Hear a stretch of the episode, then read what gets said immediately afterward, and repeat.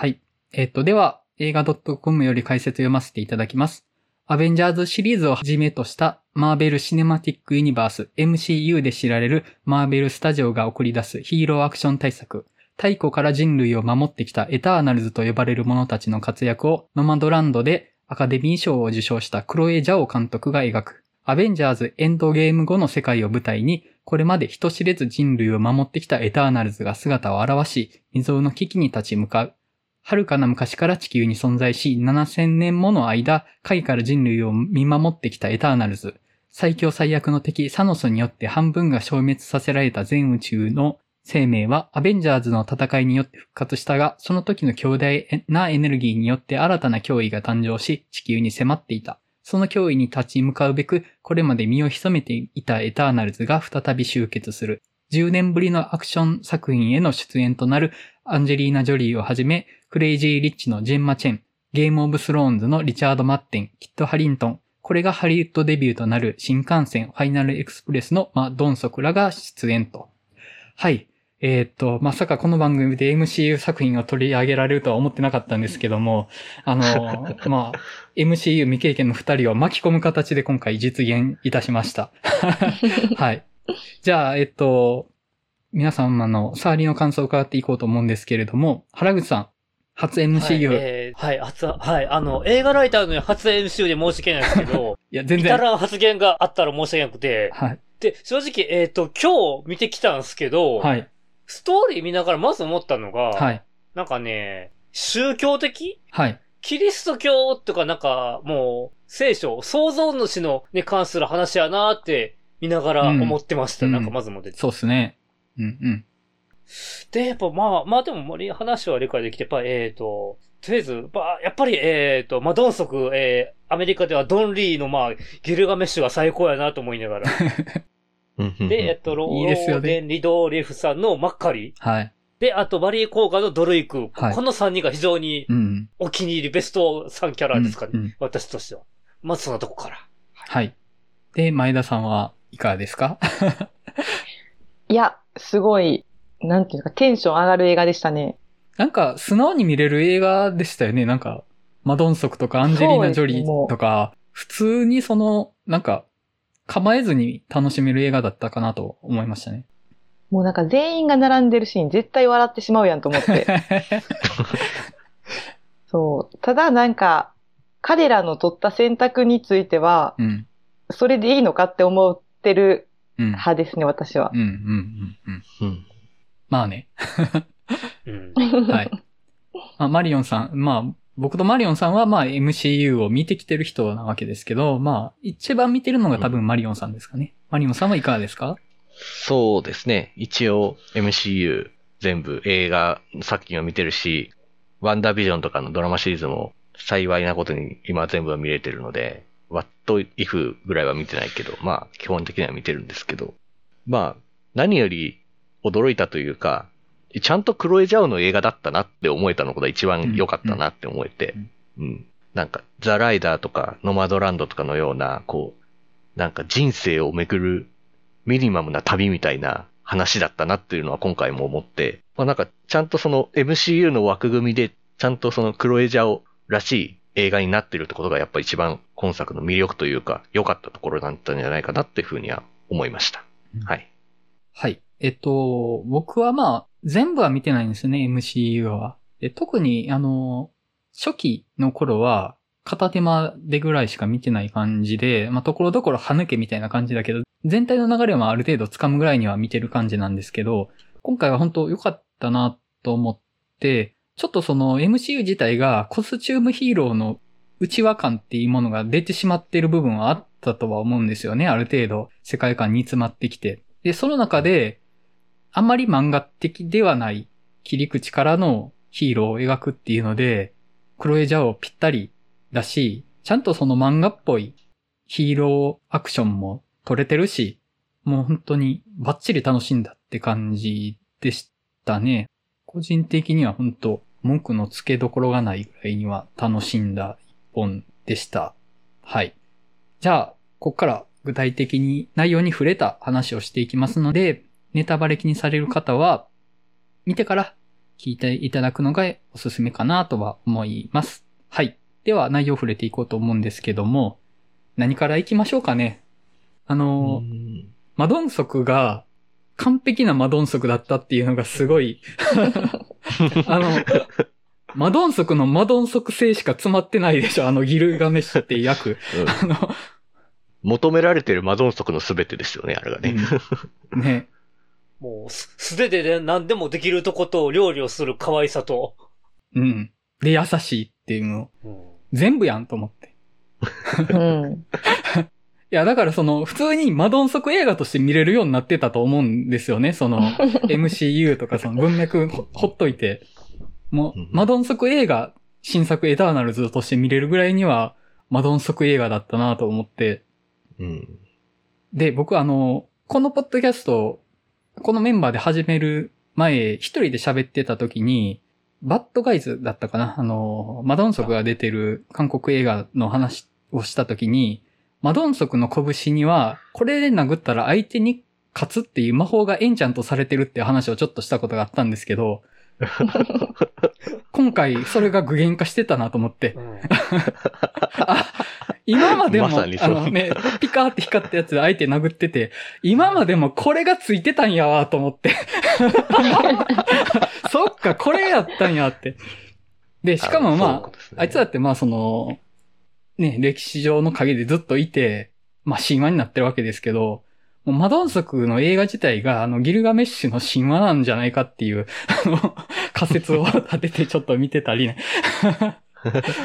おなるほどな。そこね、ディビアンツを素手で言ってんねやっていうのがもうテンション上がった。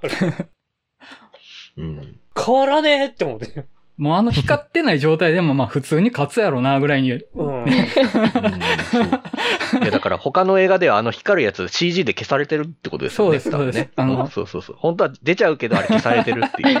いやもう、なんかそこだけでもう割とお腹満足してたし、うん、まあしかもそのアンジェリーナ・ジョリーとのペアが素晴らしいんですよね、あれ、本当に。うん。うん、そう。なんかそれは考えつかなかったなっていう組み合わせでもあるし、うん、あの二人の関係性もすごくいいんですよね。めちゃくちゃいい、あれは。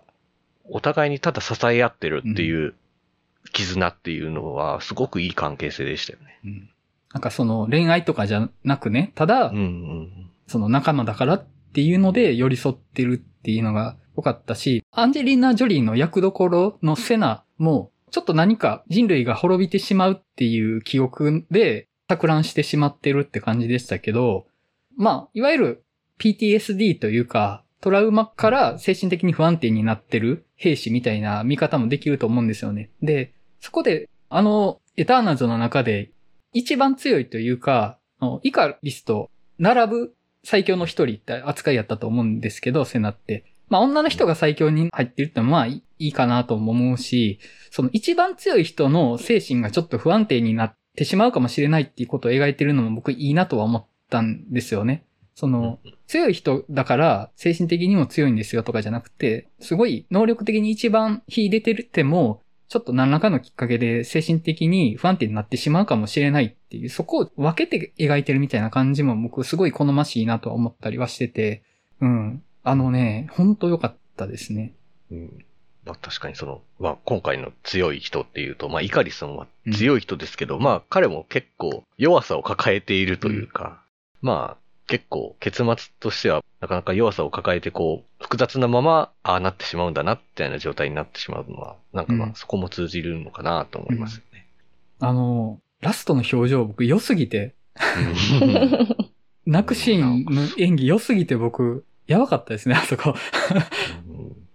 そうそうそう。リチャード・マッテンってそんな演技上手いって印象なかったんですよね。あの、ゲームオブスローンズとかも出てたけど、うん、まあなんかそんな印象で見てなく、見てなかったんですけど、今回のあの表情やばかったなと思って。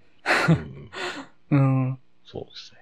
というかまあ、うん、エターナルズのメンバー全員キャラクターが立ってていいんですよね。なんかもうすごく、その一個のキャラクター単体とってもなんかこう喋れるみたいなぐらい密度がありますよね。なんか、こんなにキャラいっぱいいるのによくこうギュッとこう凝縮できてるなっていうのがありますよね。うん、他のそのマーベルのヒーローたちが、まあ、今回全然絡んでこないじゃないですか。まあその背景エピソードとしては、まあなんか指パッチンがどうこうみたいな存在は言われてますけど、直接出てこなくって、なんか初めて見るには割と見やすい映画だったんじゃないかなとは思ったんですよ。だってもうそのエターナルズのメンバーの中だけでちゃんと関係性とか仕上がってるし、話も成立してるから、なんかね、本当に仕切り直しの一本としてはすごい良かったんじゃないかなと思って。うん。うん。誰が好きとかあります？あの、マドンソク置いといてね。マドンソク置いといて。だってもう全員好きでしょ、マドンソクは。俺なんかあの、マッカリーのあの、超スピードの活かし方がいいなって思って。めちゃくちゃいいです、あれは。うん、めちゃくちゃいい。そこ、うん、欲しいところでちゃんとこう救っていくっていうのがいいなって思って。うん。超えずヒーローの相方感が良かった。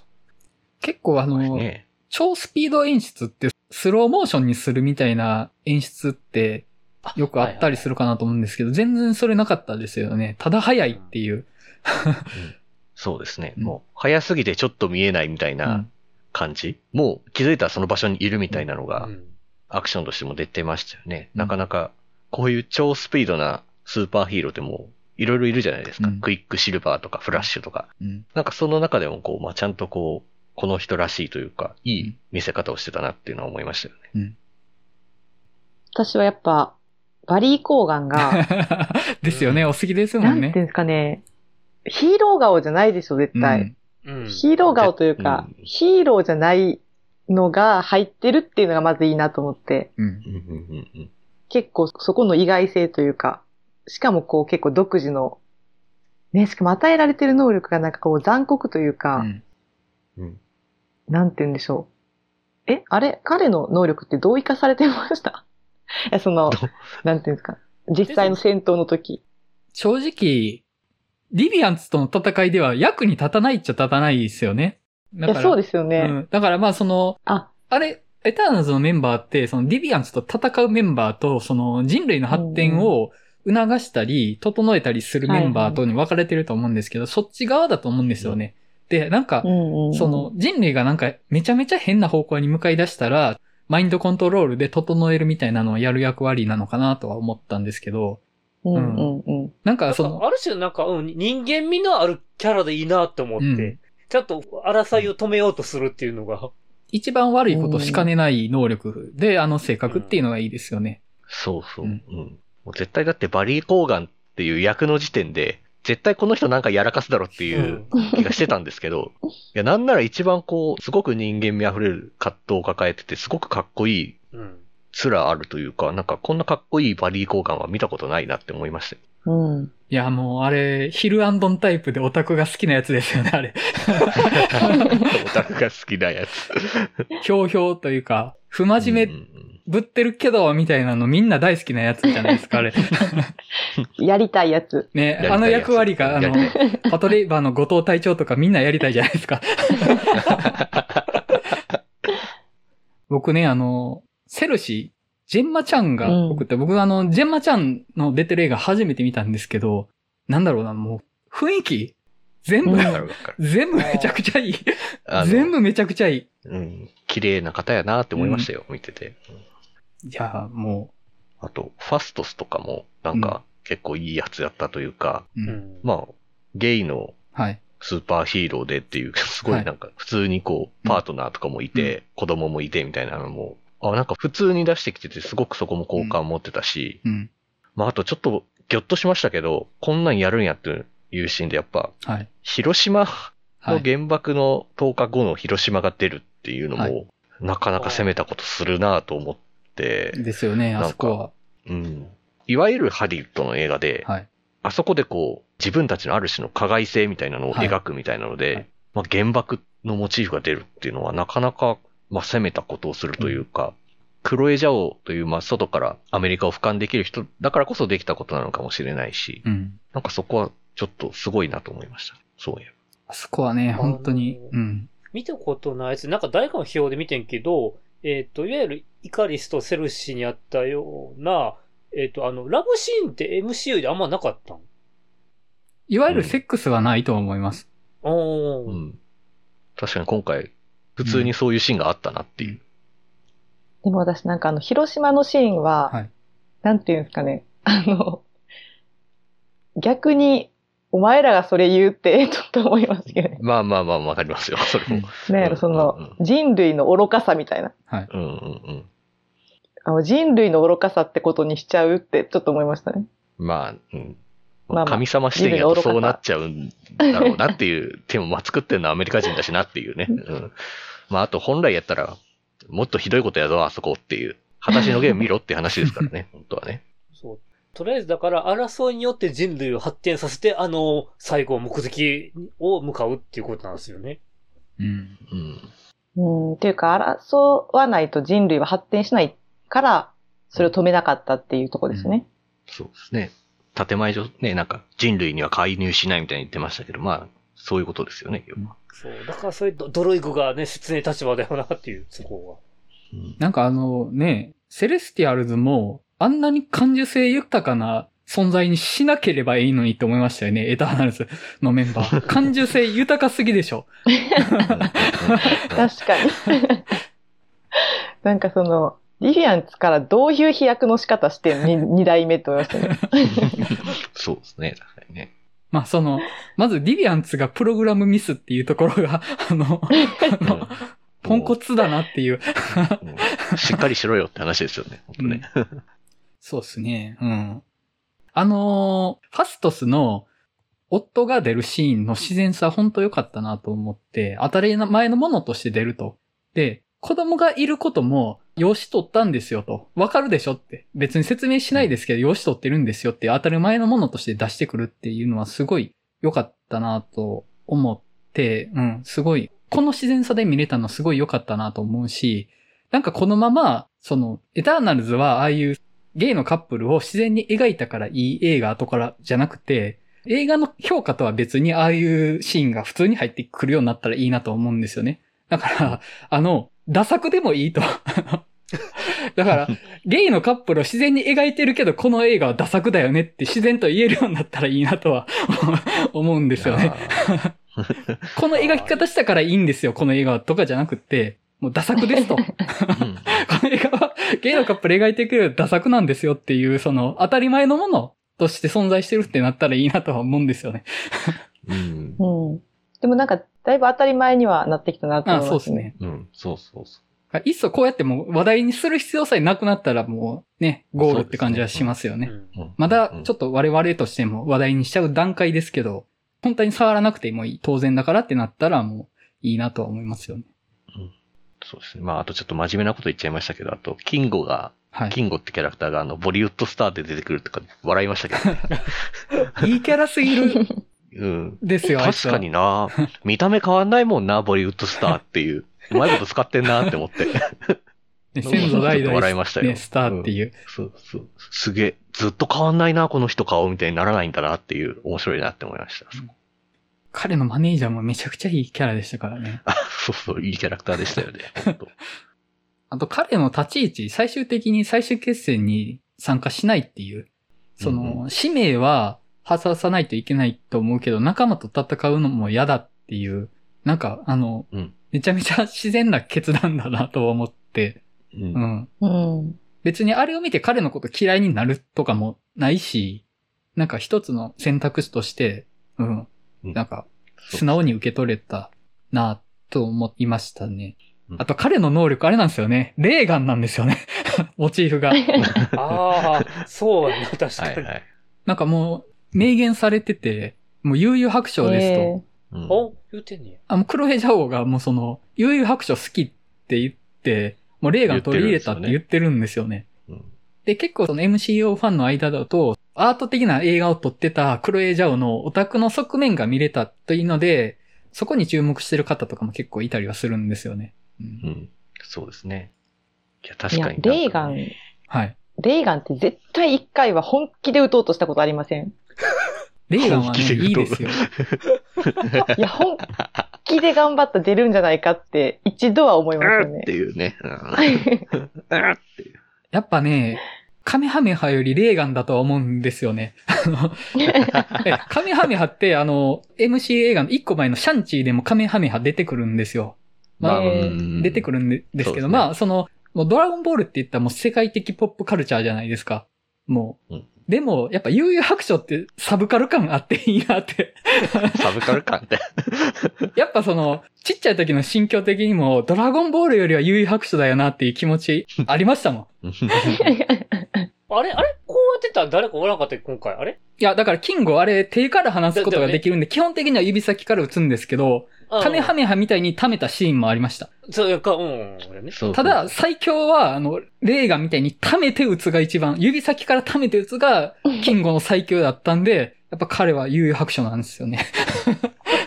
うん。いや、そう。多分もっとなんか、他にも多分クロエジャオ好きな作品とか、多分漫画とかアニメとか多分いっぱいあると思うんですよね、多分。あんまりちょっと表に出てないだけで。っていうか今までそんな映画を撮ってないからしょうがないんですけど。そうですよね。まだそういう規模の映画に関われてなかったっていうのがありましたけど。そうそうそうなんか今、スターウォーズの一つの作品にも関わるみたいにニュース流れてましたね。ね流れてましたね。うん。うんいやもうなんか彼女のそういうちょっとオタクな部分みたいなのをこう、どんどん見たいなと思いましたよね、本当に。まあね、てかまあ、今回のあの、セレスティアルズのビジュアルってもう完全に巨神兵って感じでしたけどね、なんか。まあ元のデザインがどうかわかりませんけど、なんか、最終決戦でこう復活するセレスティアルズがこう止まってこう、途中なんか出かけてるみたいなシーンで止まるじゃないですか。もうなんか、エヴァ？とか、なんかエヴァとかでこんなんなかったっけ？みたいな感じにもなったし、絶対多分影響とか受けてるのかなって気がしますよね。エヴァの旧劇感がありますよね、あそこは。あるか、あるめちゃくちゃあります。る感じは。うん。ああ、もう。あと、もうセレスティアルズのデザインがめちゃくちゃいいくないですか？うん、うん、かっこいいかっこいい。その人類の想像の範疇に全く収まらない異形感、すごい良かったなと思って。あと、そのセレスティアルズにアクセスした時に、正面にドンと出てくる時の全然画面に収まってない感じ。なんか はじめ、ただの壁にしか見えなくって、なんなんこれと思ってたんですよ。すね、なんか、ただ壁みたいなものが存在してて、そうそうその意味のわからなさがいいなと思ったんですよね。その、あ意味のわからないものと更新している感じがすごい良くて。そこ、収まってないで解釈したんやな、あれは。あ、うん、かなと。しかもあれ多分 IMAX とかで見たらもっと縦にドーンってなって、もっと壁感強かったと思うんですけど、いや、それは IMAX で見てみたかったなと思いましたね。うん。うんあと、全体的にやっぱ空間の撮り方広いじゃないですか。まあ、クロエジャオっぽい画面って言ったら、ちょっとあれですけど、荒野とか砂漠とか海とか、アクション映画ってやっぱりオブジェクト多くなりがちだとは思うんですよね。そういう舞台を使ってアクションを撮るっていうのをやりたくなると思うんですけど、なんか舞台のその情報量の少なさがやっぱクロエジャオ的でもあるし、ちょっとこれまでの MCU っぽくなさみたいなものも見えて新鮮だったし、うん。なんか、ちょっと独特のものが見れてよかったなと僕は思いました。うん。いや、なんか本当画面暗いんですよね、やっぱ。自然光使ってるのかわかんないけど。ああ。確かに暗さはありましたね。そうそうそう。ドルイグの森あの集落とかも結構暗かったし、うん、なかなか、ああ、本当にクロエジャオっぽい絵作りで、スーパーヒーロー映画撮ってるんだっていうのにちょっと予告編見た段階でも驚きましたけど、改めて見て、こう、驚くというか、すごいなと思いましたね。うん。なんか、すごいですよね。うん、あの世界の空気感で、中身は割とコテコテのコスチュームヒーロー感をやってるけど、ちゃんと個人の感性の話でもあるじゃないですか。あの、うん、営みの話じゃないですか。ただ、そうですね。その大味なアクション映画じゃなくて、個々人のいかに人生を営むかって話にもなってるし、なんかこのバランス感覚の映画見たことない気がするぞってちょっと見ながら思ってて。うん。うん。いや、本当すごい壮大な話なのに、すっごいちっちゃい話みたいな感じってすごいなと思いますよ。うんうん、言うても7000年の話やからね。そうそうそうそうそう。なんか、でも確かに、はい。7000年生きてる割にみんな感性初々しいですよね。恋愛とか普通にできるんや、7000年生きてても。なんか行かないから時間の流れがね、違いますよね。人間とはやっぱり。なんか全員が誰かのこと好きっていう気持ちだけで行動してるやんと思って。うん、そう、そうですね。いや、だから、ね、あの、そう、ね、そう、だからこそ、スプライトはい。はい。だけがかわいそうやった。まあ、本当に。確かに、それはそうです。なんであんな体ちっちゃく作ったの？っていう。え、しかもその子供にはなんか恋愛をさせないっていう、なんていうんですか、その、うん。うん、なんかそこの鉄壁のルール。うん。ね、映画上の。設定的には何の関係もないはずなのに全員同じ年齢だしって。うん、まあ見た目、そうそう。あれ、私はやっちゃいけないって言ってるけど、あれその、話的な都合じゃなくて、もう作る側の都合ですからね、あれ。見た目だけの まあ確かに問題。確かにそうですよね。なんでそこで見た目気にするのっていう、それ、その人間側の倫理観の話やから、あなたたちそれ気にする必要ないですよっていう。確かに。なんかこれが本当に神々の神話の話だったら、そんなことお構いなしですよね、多分ね。本当にね。まあ、ねだから、えっ、ー、と、パンフやと、13歳の少女の外見っていう設定らしくて。うん、だから、思春期でもは、どうなのな？思春期要素入れそう、そうで入れてないんかな？どうなるこれは。でもまあ、思春期ですよね、あれは。うん、まだ大人になれていない自分っていうものに対して思い悩むっても思春期そのものですからね。うん。うん。でもあの、一人だけイカリスについていくわけじゃないですか。うん、で、あの、ティアマトっていう地球から生まれるセレスティアルズが生まれて、世界が滅びようとしてるのを、イカリスと二人で眺めてるシーン、僕めちゃくちゃいいなと思って。あの、あの、わかりますよ。そこ、そこわかりますよ。そこはね、あの、わかりますよ。本当に。その世界の黄昏を思う相手と二人で眺めているってなんて画面だと思ってもう、世界系だって感じですよね。あの辺のああ。なんかね、そういうめちゃめちゃ大雑把な7000年生きている人じゃない人たちの話を使ってるのに、結構個々のドラマが等身大なんですよね。うん。うん、なんか、なんだろうこれ どういうバランス感覚なんだっていう本当人間臭いっていうね。うん、うんからその、すごい大いなるものとミニマムなものを、その同じレイヤーで描くっていう、クロエジャオ感、クロエジャオの視点みたいなのを、そのヒーロー映画でやりきったっていう、もうやりき、まさにやりきったですよね。うん。うん。なんか、その、今回の、まあ、本作だけじゃないですけど、なんていうんですか、時代的にもうなんか自分たちが家族っていう単位以上の組織のために生きていったり死んでいったりするのってもう無理なんじゃないかなって思うんですよね。うん。うん、なんかそれがすごい表現されてるなと思って。うん。もう、マックスで考えて家族のこと。うん。って感じじゃないですか？うん。最近、最近というか、うん、自分たちの価値観で言うと。そこに関しては、他の MCU 映画は割と社会の正義みたいなものにいかに向かうかみたいな話は描いてるんですよね。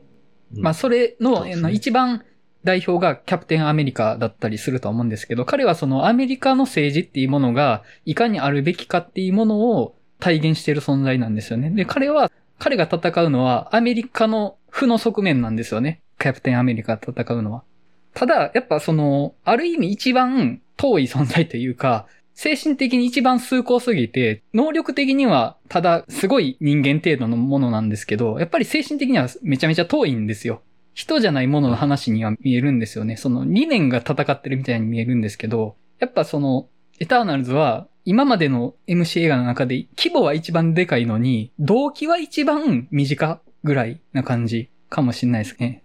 まあ、あの、他で言うとアントマンっていう作品だと、娘のために戦うみたいな感じだったんで、多分スケールは一緒なんですけど、アントマンは文字通りちっちゃくなるんですよ、アリみたいに。その、宇宙できたぐらいからの話と、このアリのサイズのヒーローの 動機は同じぐらいなんですよ動機の規模が、うん、そこのなんか不思議さ、同じものとして存在できてしまうことっていうのが、やっぱそれを同じ世界観でパッケージできる MCU の面白さみたいなのを感じたりしますね。あと、エンディングめっちゃ良くなかったですか？あの、エンドロールシーン。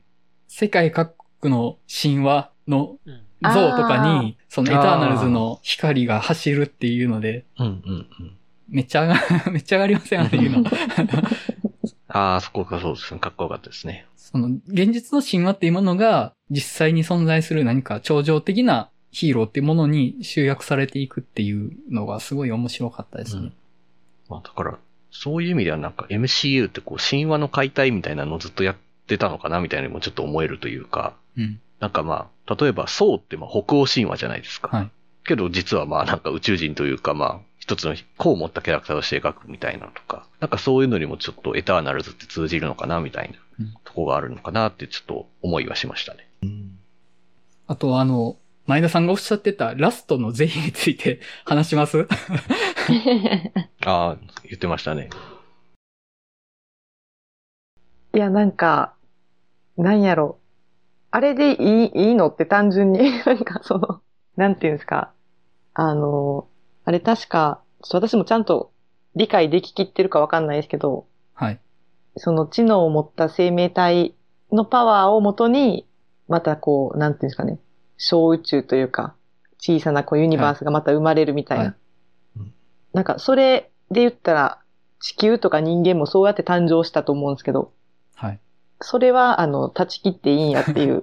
なんかその、どこまでも人間的な価値観の善悪でしかないなっていう。なんかせっかく宇宙の話で、うん、こう、それこそ宇宙を作っている、まあ、いわゆる神みたいな存在の、が出てきてるにもかかわらず、うん。どこまでも人間的な価値観。なんか私それが結構想像力の限界なのかなって思っちゃって、なんか愛とか、うん、なんやろ。あの映画で描かれる愛って、まあ、いわゆる人間の世界の愛じゃないですか。うん、でも、もし宇宙の断りが分かってる存在がいたとしたら、また愛の尺度というか、次元も全然違うものがあると思うんですけど、それを誰一人理解まあそういう意味ではそのイカリスとかは、まあでもイカリスも最終的にそう好きな、好きな子を殺せないよっていう理由だけでなんか諦めてるし、なんかその誰もそこを理解しないまま、まあそういう意味では本当に、なんていうんですか、神が作ったコマのバグでしかないみたいな感じなのが、なんか、うん、まあなんかその話としてはまあ人間がね、ちょっと残ってくれないと困るは困るんですけど、なんか、そこはちょっと私は引っかかりましたね。まあ、それは、ね、絶対後々、大問題の種になるんですよ、これが。そうなんですよね。ね、マーベルってずっとそれなんですよ。だってね、サノスの存在っていうのも、まあ要は、宇宙規模に考えてちょっと、ちょっと生命多すぎたらやばいからちょっと半分にしましょう？みたいな話を、マジで実行するみたいな敵なわけですけど、まあ、アベンジャーズは基本的にそういうなんか、宇宙規模のなんかそういうある種の合理的なところからは、抗うみたいな話をまあ延々ずっとやってるっていうのはまあ本当にその通りやなと思いますけどね。本当に。でもなんか、それだったらサノス、いやわかんないですけど、はい、サノスがやったことって、なんか、数を一時的に減したことで、人間を助けようとしたっていう説も出てくるんじゃないかなと思って。うん。その側面はある、まあ、消してるからも助けるも。うん。うんまあ、その側面はあるんじゃないかなっていうか。まあ、本当サノスの考え方は本当、合理的な意味で言うと正しい風になってしまうので、あれって。うん。でもそういう、なんか、大きな合理性とか、なんかそういうのから、抗うところにこう、はい、なんかまあ、なんていうんですかね。希望というか、こう、勇気というか、まあ、そういうのがあると思うので、まあそれはそれが、なんていうかさっきマヤさんが言ったような、その人間の尺度でしか考えられてないことであるっていうのと言われたらもう元も子もないですけど、まあ、僕は人間なのでもうその尺度しか測れませんっていうことで、はい。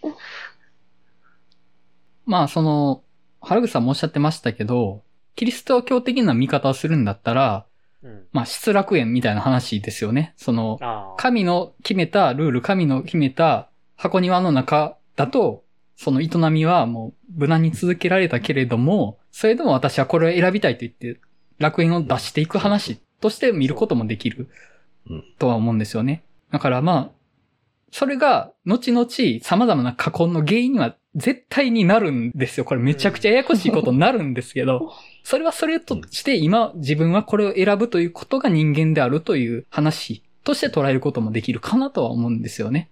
そうですね。当に人間性をめぐる話だったなって思えるのはやっぱそういうところですよね。うん、まああとなんか、こう、自分のなんかアイデンティティというか存在を大きく揺るがされる話で、それに対してどう向き合うかみたいな話だったと思うんですけど、うん、まあエターナルズのこう使命というか、うん、もうえ、実はそういう話だったの？みたいなになるし、あとまあ、エターナルズの誕生に関しても、え、自分はそういう存在なの？っていうのも、まあ、大きく揺るがされるというか、その揺るがされた中で自分はどう生きるのかみたいな話っていうのは、やっぱりその、クロエジャオらしいテーマだなとやっぱ思うわけで、まあ、ザ・ライダーっていう映画も、やっぱそういう、あの、ロデを営んでた男性がまあ、もう乗れないっていう状態になって、じゃあ自分はどう生きていくんだっていう話だったし、まあ、ノマドランドもまあ、そういうまあ、自分はどう生きていくのかっていうのを本当、ノマドとして生活しながら考えていく話だったし、なんか本当にこういうザ・ライダーとか、ノマドランドとかっていうミニマルな話から、よくこんなスーパーヒーロー映画が作れるなっていうのは本当に驚かされますね、本当に。うん。なんかそういうとこがすごい複雑なことをしてるからこそ、マドンソクはもうコテコテのマドンソクキャラみたいな、なんか抑えるとこはちゃんと抑えてるとこも、なんかバランス感覚がいいというか。そうですね。で、そのザ・ライダーとかノマドランドって、まあ実際の人が出てくるというか、実際ノマドの人が出てくるとか、はい、実際にその、まあ、ロデオとかで活躍してるとか出るとかっていう風な映画の作り方してるんですけど、まあ、今回のエターナルズもなんか本当役者の味そのまま出してますみたいな感じで、なんか本当素材のまま使ってるみたいな感じだったですよねっていうのはちょっと思いましたよね。そうですね。あの、ゲームオブスローンズ文脈で言うと、リチャード・マッテンとキット・ハリントンっていう、もうその作中でも超人気の男前が二人出てるんですよね。うん、で、もう、あの、僕としてもそこはワクワクなわけですよ。もうゲームオブスローンズの民としては。で、もうあの、リチャード・マッティンはもうなんか険しい感じで、なんか あの、ちょっと使命感でややこしい感じになるし、とハリントンはもうなんか優柔不断な、優柔不断っていうかちょっと頼んない感じとかもゲームオブスローンズで見たやつやなっていう感じがあってね、やっぱ、あの二人を見れたのは良かったなっていうのはありましたね。う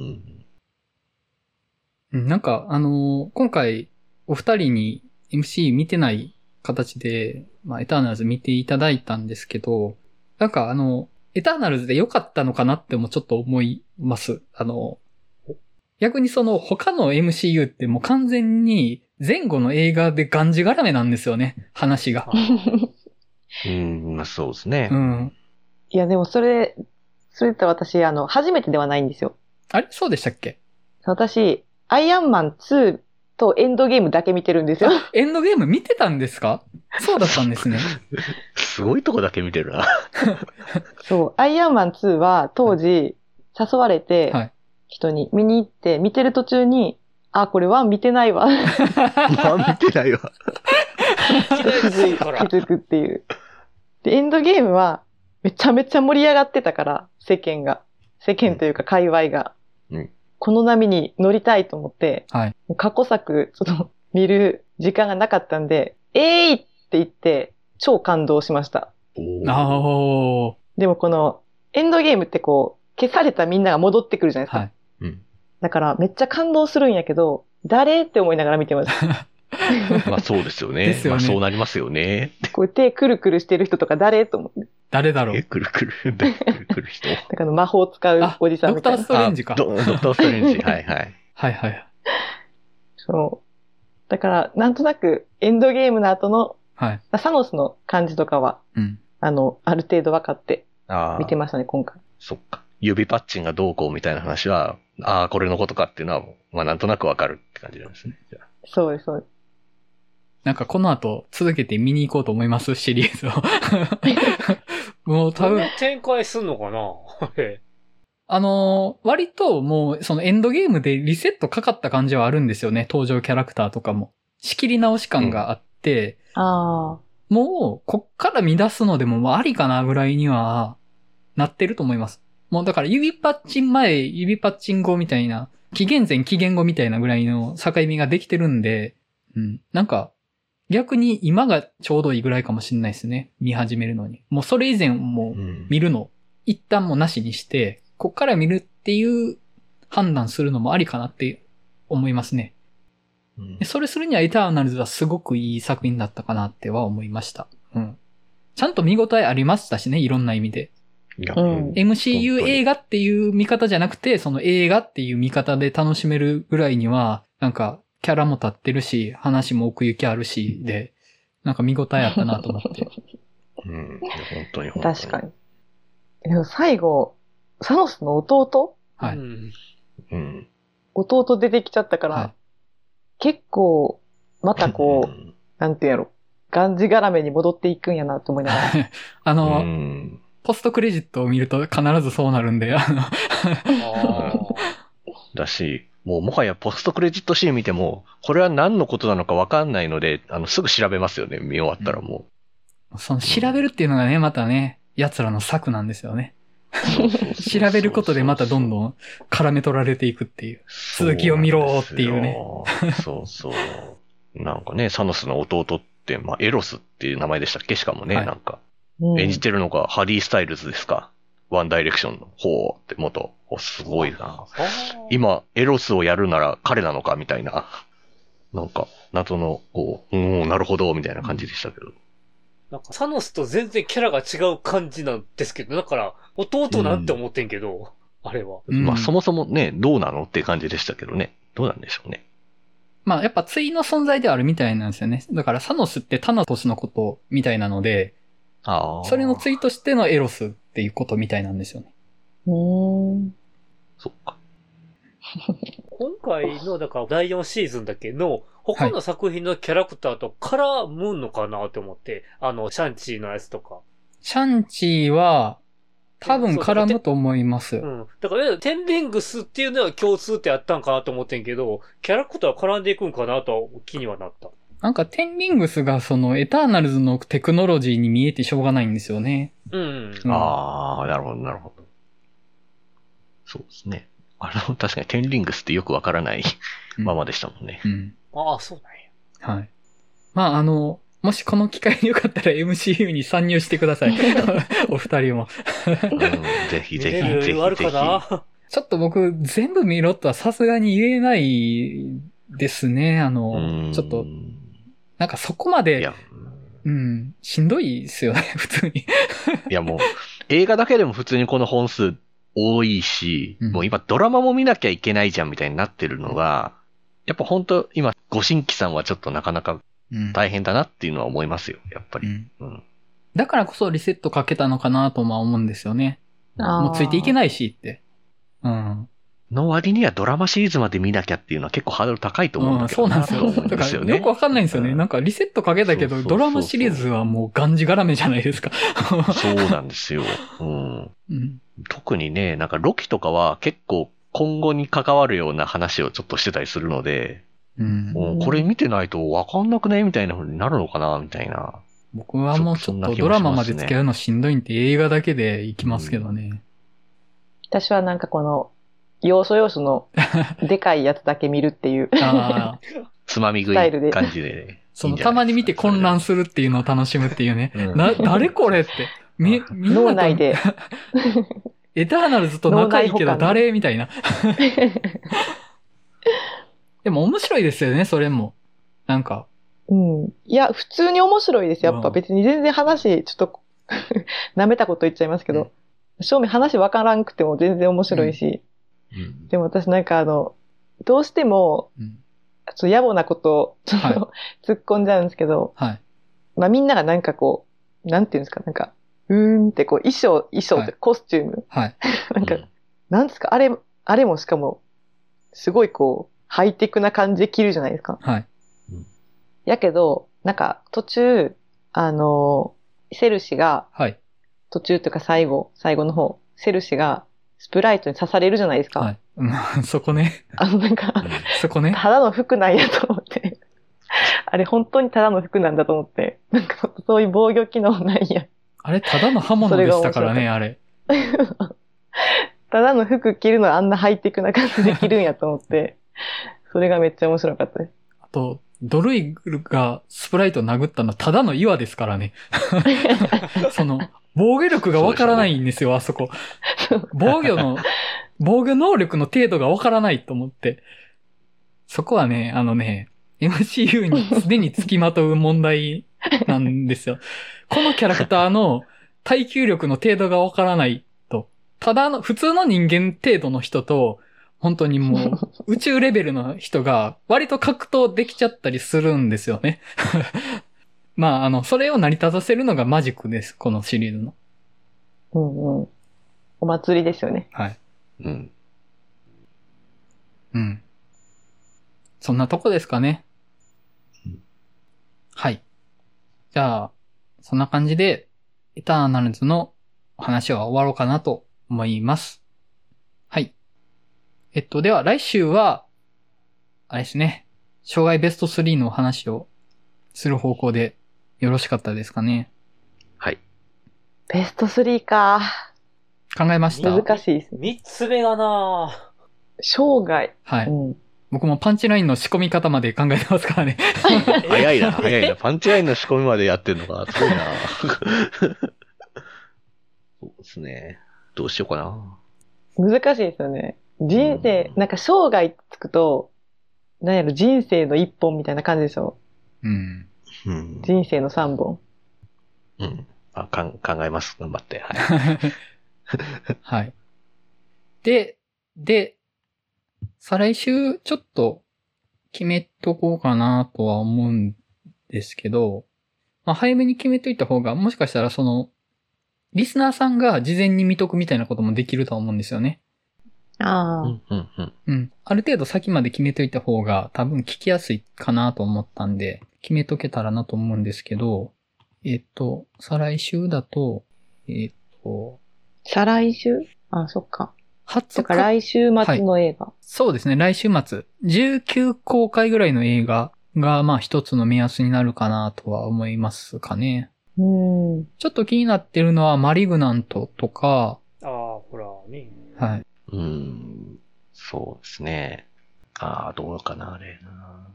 あの、はい。喋るやすいかわかんないですけど、はい。僕たちはみんな大人になれなかったとかは、なんかみんな喋りたそうな気はした。はいかな。ああ、はいはい。なんか喋るネタには困らないような気がしますね。ちょっと見に行きたいなと思ってた今やってるやつですか？うん。うん。まあ、映画館でもやってるし、ネットフリックスでも見れるし。ああ。へえ。辛い。なんかタイトルだけで。うん。嫌な予感しかしないですよね。もう僕もね、あの、あの、これも多分、地平道を吐く人は地平道を吐いてしまう可能性もあるし、なんだこの話っていう人もいるやろうなって思うし、うんうんうん、まあそういう意味でもまあ話しがいはあるんじゃないかなと思いましたね。うん。確かに。もう地平道すでに吐きそうになってきました。もうタイトルがもう、タイトルだけで。タイトルがもう辛いってなりますよね。ああ、これな。あの、元はインスタ映えする小説のあれやってんけどね。あ、そうなんですか？あの、元なんか小説らしいですね。はい、なんか、あんまりインスタ映えしなさそうな話に聞こえてましたけどね。あ、だからね、小説のジャケットがそんな感じでなんか盛り上がってん。ああ、そういうことか。そうなんだ。中身はってことですね。そうそう。っていうのが結構大きかって。なるほど。他なんかあります？うん。中級公開だとそんな。なんか見たいやつはあるんですけど。何ですか、うん、面白いかわかんないです。えっと、聖地 X。面白いよ見ました 面白いですか？うん。すごい食いつき方しましたね、今。おっていう、ね、まあ、異例言うですからね、面白そうですしね。大阪がシアタス震災橋と7軒。おうんうんうん。あ、これでも全然ありですね。いいよ。いや、うん、結構面白い。いいんじゃないですか？入江優。入江優。うん。だから、駅梅の前川智弘さんが、あの、太陽の組み合わせ、ねはい、はいはいはいはい。ああ、えー、岡田正樹ですよ。うんうん。結構、うん、あの、そうやね、反応がどうかな思ってないけど、結構おすすめですよ。なるほど。おいや、いいんじゃないですか？いや、ありです。うん、スイッチ見たいです、全然。ね。あの、入江さん、メジャーでもインディーでもね、頑張ってる人なんで、応援したい。うんうんうん出資主の娘とかもちょっとね、気になってたんですよね。ああ、そうそうそう。見れてなかったんですけど。えっとね、今度な、えっ、ー、と、ヌーボーでやるかなな夏でやってたけど。はい。ちなみに、翌々週とかなんかあります？その次が、えっ、ー、と、ディア・エヴァン・ハンセンか。ディア・エヴァン・ハンセン行きますか？え、なんすか、それ？ああ、あの、26週ですよね。26。はい、26の公開作品がやるかなっていうタイミングですかね。それな。それぐらいと、うん、大きいとこへ、ディア・エヴァン・ハンセンかな。うん、まあ、ミラベルと魔法だらけの家とかもありますけど、結局ミュージカルになるのかなっていう感じですよね。うん、アニメ、ディズニーアニメとか。エヴァン・ハンセン考えときます？想定で。うん。うん。じゃあ、まあ、一旦、ディア・エヴァン・ハンセン想定する感じで。じゃあ、来週が、障害ベスト3で、はい、えっ、ー、と、再来週が、聖地 X。聖地 X ですね。はい。はい。いや、いいんじゃないですかね。うん。はい。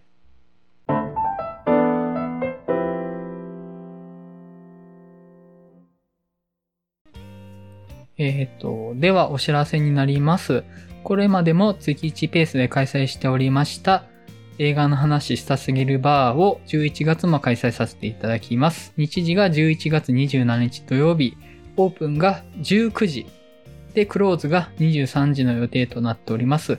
あの、これまで週間曲がりのオープン時間繰り上がってたんですけども、本来の、えっと、終電間際まで映画の話できるようなバーとして今回やれることになりましたので、えっ、と、遊びに来ていただけたらなと思っております。今回取り上げたエターナルズであるとか、その他、まあ、各メンバーが、まあ、オープニングで話してるような作品の話もできますし、まあ、それ以外のお話もいろいろしていただける場にできたらなと思っておりますので、よろしくお願いします。はい。あと、えっと、ちょっと僕がもう一個お知らせしたいことがあって、以前僕がこのポッドキャスト内でクラウドファンディングの協力をお願いした泉大津野外映画祭なんですけども、11月20日の開催で決定しております。上映作品が、お母さんと一緒すり替え仮面を捕まえろと、千と千尋の神隠しを上映する予定です。の詳細については、泉大津野外映画祭で検索していただいたら、あの、情報等を発信しているかと思いますので、そちらでご確認ください。はい。えーと、それでは、映画の話したすぎるラジオ第35回エターナルズの回を終わりたいと思います。それではまたお会いしましょう。さよなら。さよなら。さよなら。さよなら。